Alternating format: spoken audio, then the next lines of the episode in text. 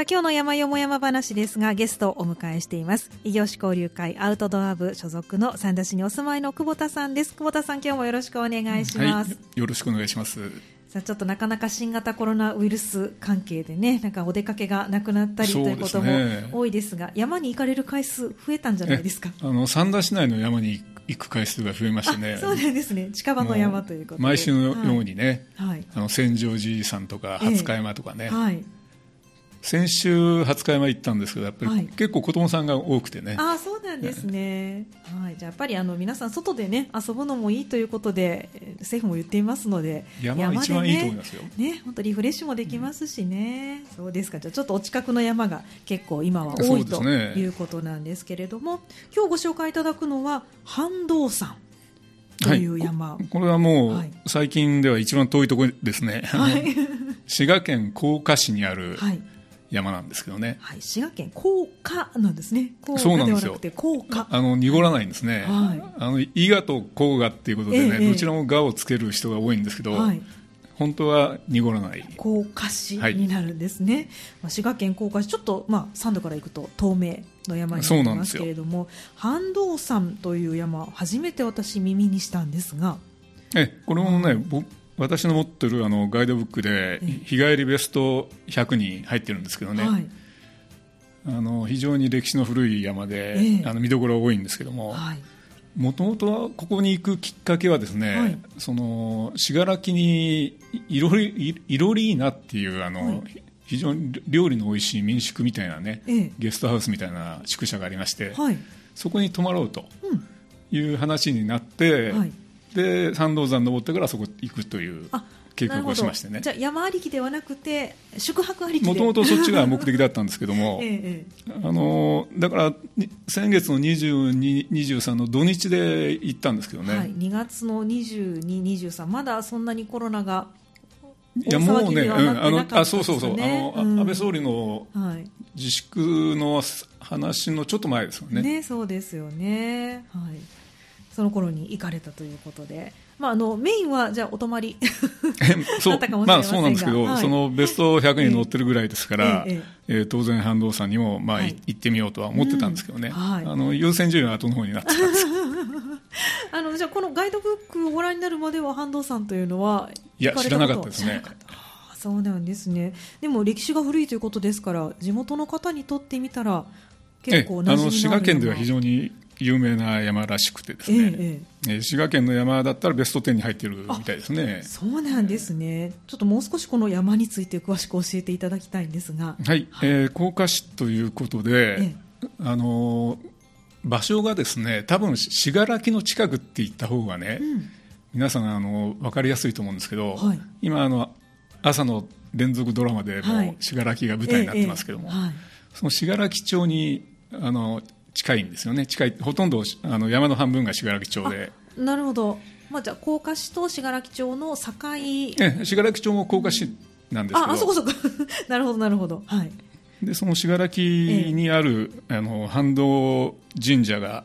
えー、ある山でしてですね。反動神社という山がある。あ神社が、ね、そうなんですよ、うん、あの半道山の一番高いところの標高が664メートル、はい、そんなに高くない山。そうですね、うん、そこが一の峰と呼ばれてまして。一の峰、はい、でもう一つのちょっと低いピークで二の峰にその歴史の古い半道神社があるんですね。ほうほうほう。そうなんですね。ということは割と信仰の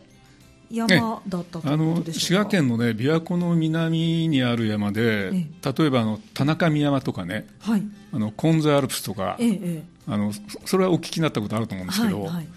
それと一緒でね、あの修験道の山ですね。修験道の山なんですね、まあ、割と低めですけれどもそれでもやはり結構険しいそうですね。あのいや険しいかどうかというと、うん。はい、頂上直前までは、はいそんなに険しくないんですよね、ええ、でその反動神社の裏手にですね、はい、あの修行場があるんですね。あ行場があるんですね。行場って大概の大きな岩がゴロゴロしてたと、え、岩くぐったり、はい、でそういうところでですね、はい、あの後の甲賀の忍者甲賀の忍者がですね、うん、修行してたと。そういう山でもあるんですね。忍者の修行場。なんかすごく気になりますねそうですね、うん、あの歴史的にはだから修験道が最初ではい、で戦国時代ぐらいに、まあ、中世以降ですね、はい、でだんだん忍者ということで、うん、あの戦国時代にですね、はい、あの傭兵としてねあのいろんな殿様の家来としては、仕事をしてた、そういう感じみたいなんですけどね。あそうなんですね。修験道が先でということなんですね、はい、じゃああの歴史的な遺物も結構残ってるねあの、うん、巨大なですね山岳寺院があのお寺ですね。山岳寺院があって、はい、でその建物はあのもう明治になって壊されたんですけども、はい、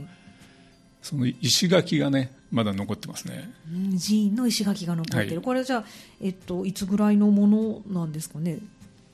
戦国ぐらいですかね、そのね一番最初がその反動神社どお寺が先か神社が先かっていうのがはっきりしなかったんですけど多分神社の方が先だと思うんですけども、ええ奈良時代の初めにできて、はあ、でお寺はその後だと思うんですよね、はい、あの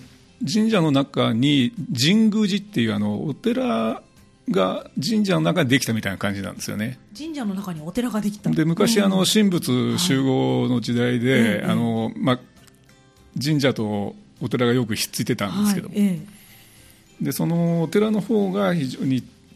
建物がたくさんあってですね、20か所以上の建物がその山の中にあったんですね、じゃかなり広い寺院だったそうなんですということなんですね。それの石垣なんかもちょっと残っている、はい、ということで。本当じゃあの見どころもたくさんありそうなそうですね、ね、山ですよね。はいわかりました。じゃあそのこの半道山の場所なんですけれども滋賀県甲賀市というふうにお伝えいただいたんですが、はい、教えていただいたんですがどのように行かれたんですか？ねえあのーはい最寄りの駅はですね、はい、JR の木生川駅。木生川これまた難しい名前がありますが。あの貴族の木に、はい、えー、生まれるあの生命の生ですね、うん、で三本川の川、はい、えー、それで木生川と読むんですけども、はい、これは JR のあの草津線の駅なんですよ、はい、草津まで行ってさらに乗り換えて。乗り換えになるんですね、うん、で木生川駅が最寄りの駅でしてね、はい、その木生川駅っていうのはあの信楽高原鉄道の出発点ですね。なるほどなるほど。で旧川からその信楽高原鉄道に乗って、はい、あの終点の信楽まで行くとですね、はい、その峠で有名なね、はい、あの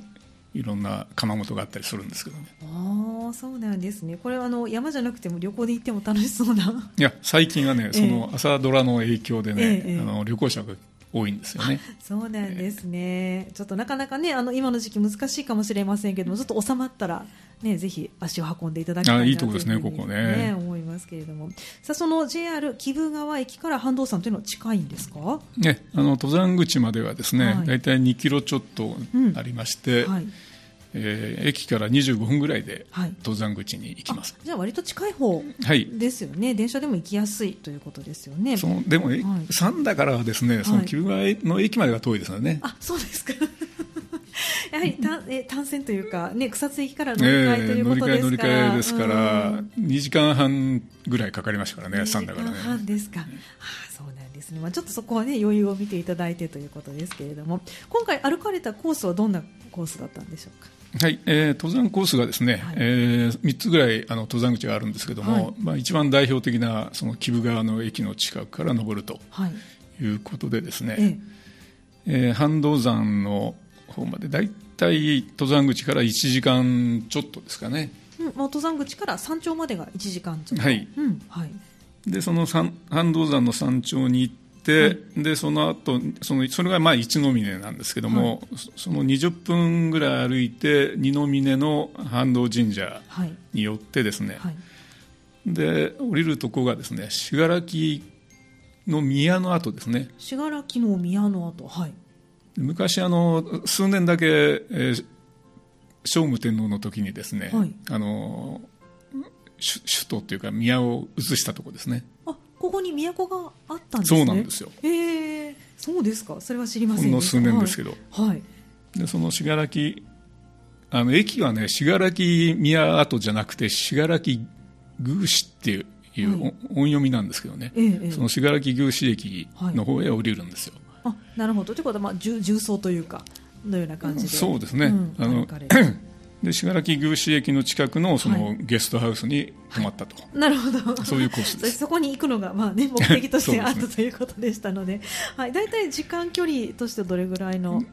えあの民宿までトトータルで大体13キロぐらいですね、はい、で累計の上りで626メートル、はい、で下りが504メートルですね、はい、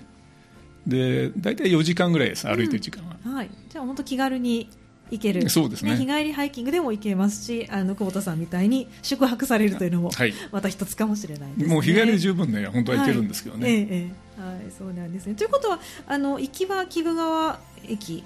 まで行かれたということです、はい、帰りはじゃあで帰りはあの信楽高原鉄道の、はい、その信楽宮市という駅から、また鬼怒川へ戻って、うん、で